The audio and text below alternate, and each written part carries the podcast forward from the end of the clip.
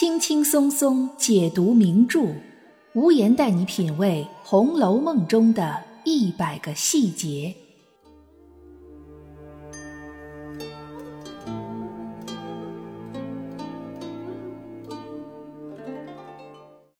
品读细节之美，发现别样红楼。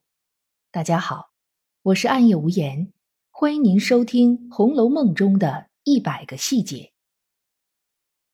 前面两集我们讲了性格外冷内热的柳湘莲和性格内外皆冷的贾惜春，今天我们来说一个性格外热内冷的人，这个人不是别人，就是宝姐姐薛宝钗。薛宝钗在书里众多姑娘中的口碑是最好的。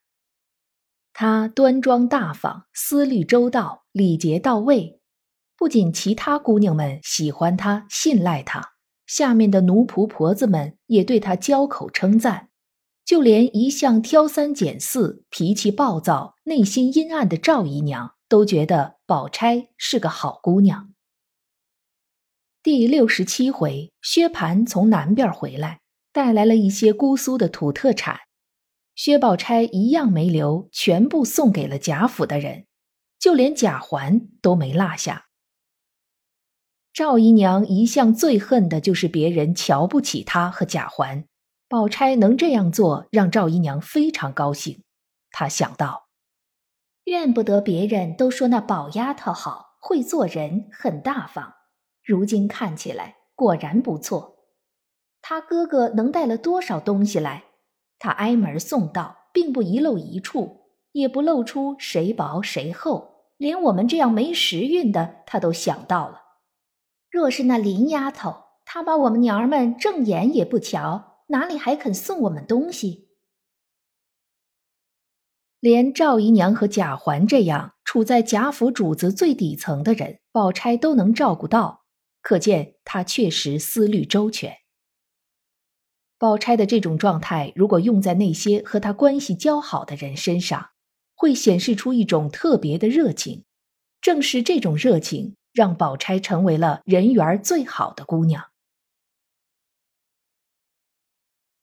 最为典型的两次描写，其中一次就是宝钗帮助史湘云张罗螃蟹宴。史湘云是个性格很积极的人，她对于自己错过了诗社的第一次活动感觉到很遗憾，便想自己做东道办一次活动。具体怎么弄还没开始想呢，这话就已经说出去了。之后冷静下来，经过宝钗帮他一分析，史湘云才意识到，单凭自己的力量是做不成这次东道的。此时的史家已经开始败落。史湘云一个月的月钱才几吊钱，在贾府这样一顿饭都要三五十两银子的地方，这几吊钱根本就是杯水车薪。就在史湘云感觉到了现实困难的时候，薛宝钗却早已经帮他想好了解决办法，那就是用薛家的钱、薛家的螃蟹、薛家的酒水。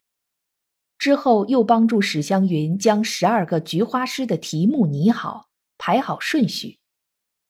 可以说，硬件基础和软件基础都一五一十、事无巨细的帮助史湘云做好了。史湘云很高兴，也很感激。她本来就是最喜欢宝钗的，一直念叨着希望有一个宝钗这样的姐姐。在别人面前也时时处处一心维护宝钗。想一想，如果真的有宝钗这样的亲姐姐，那应该的确是一件很幸福的事情。至少他会帮你考虑到很多，把你照顾的很周到。除了对史湘云以外，宝钗还有一次热心帮助别人，就是帮助惜春。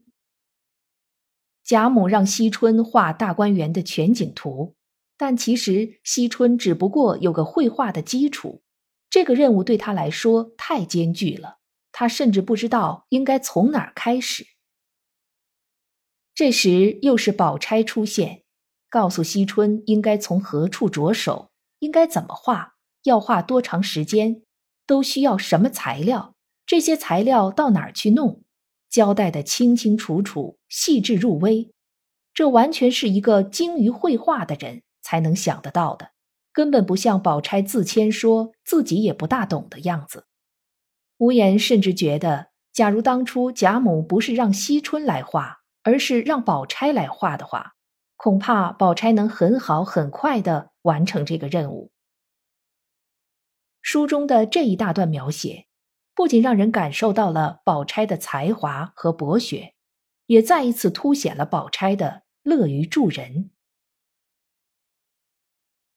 那么，既然宝钗这么热情，这么愿意替别人考虑，那她怎么还会是个外热内冷的人呢？这样的事情不是只有热心肠的人才能做出来吗？我们再来看另外两件事儿。头一件就是金钏投井之后，王夫人和薛宝钗之间的一段对话。金钏投井的消息传出来之后，王夫人在卧房里哭，薛宝钗去看她。我们要注意王夫人是如何问宝钗话的。她说：“你可知道一桩奇事？金钏儿忽然投井死了。”然后王夫人又说：“她把金钏儿撵出去的原因，是因为金钏儿弄坏了一件东西。她不过是一时生气，过两日还会把金钏叫回来的。没想到金钏气性这么大。”竟然投井自尽了。王夫人这个人的本性，在这一件事上可以说是暴露无遗。金钏究竟是为什么被撵出去的？为什么会投井自尽？王夫人心里再清楚不过，但她却再三说谎，掩盖真相。其实，就算金钏儿没投井，以王夫人的性格，是绝对不会再把她叫回来的。毕竟金钏犯的是王夫人最大的忌讳，教坏了宝玉。不过这件事儿最重点的地方在于，王夫人并不是因为金钏这个一直服侍她的大丫头死了而伤心，而是觉得这件事儿恐怕会成为她的罪过。这对于常年吃斋念佛的王夫人来说，是一个很大的思想负担。换句话说，王夫人并不在乎这条人命，她在乎的是自己怎么和佛祖以及自己的良心交代。面对这样的王夫人，倘若我们是宝钗，我们应该怎么做、怎么说呢？高情商的宝钗只能顺着王夫人去说，也把这件人人心知肚明的事儿说成一件意外的奇事儿，说金钏儿一定是因为在井边玩时脚滑掉进去了，并不是要自杀。倘若金钏儿真的是自杀，那也只能说明金钏儿气性太大，心胸狭窄，为这样的人伤心也不值得。宝钗这一番话。的确听起来让人觉得后背发凉。一个十几岁的女孩已经有这么深的城府，这么重的心机，不得不让人害怕。但紧接着，宝钗又提出将自己的新衣服给金钏当装果，又让人觉得宝钗其实挺大度。这看似前后矛盾的做法，其实并不矛盾。王夫人在薛宝钗心里既是长辈，又是未来的婆婆，是个绝对的关键人物。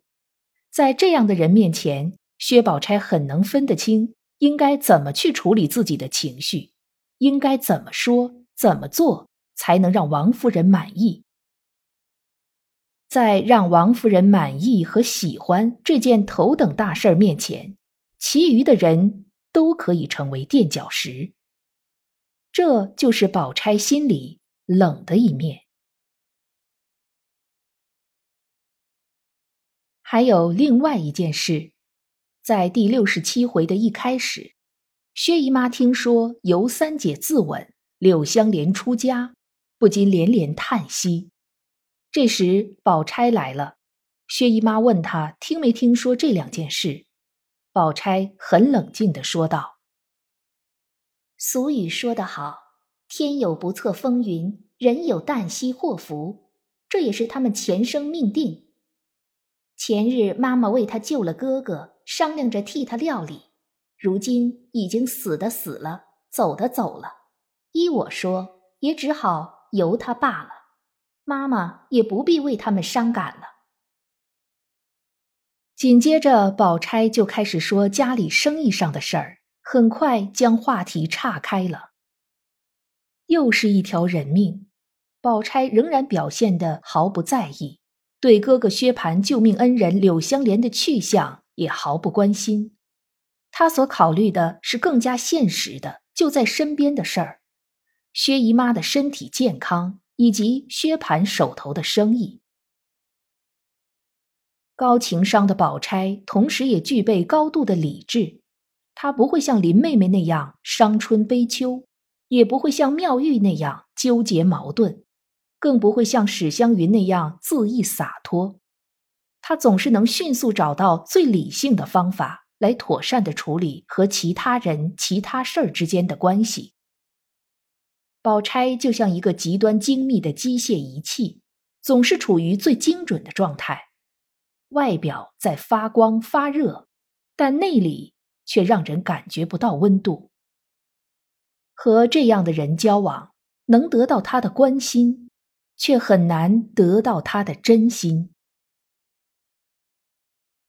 那些被宝钗维护和关心的人，史湘云是和她一样身份的世家大小姐，贾惜春是贾府四千金之一。邢岫烟是薛科未来的媳妇儿，就连赵姨娘和贾环都是贾府的主子。宝钗维护他们，其实就是在维护封建秩序，而善待下人也不过是体现主子的宽容和大度。所以，冰冷的雪成为了薛宝钗的代表意象，而情榜里说薛宝钗是无情。这并不仅仅指的是贾宝玉对他无情，也是在说他自己本身就是一个无情之人。外热内冷，高度理智，这让宝钗不会成为贾宝玉心中理想的恋爱对象，但却能让宝钗成为薛家的一根支柱。无论是进宫待选，还是想成为宝二奶奶，宝钗首先考虑的都是薛家的未来。家里的寡母薛姨妈，以及那个不成器的哥哥薛蟠，薛宝钗是薛家唯一的希望。有着这样沉重责任的年轻女孩，又怎么能真的心里热得起来呢？不知您对薛宝钗的无情有什么看法呢？可以在评论区给我留言。我们今天的节目到这里就结束了，感谢大家的陪伴收听。也欢迎您订阅关注本专辑。本节目由喜马拉雅出品，独家播出。我是暗夜无言，让我们下一期再见。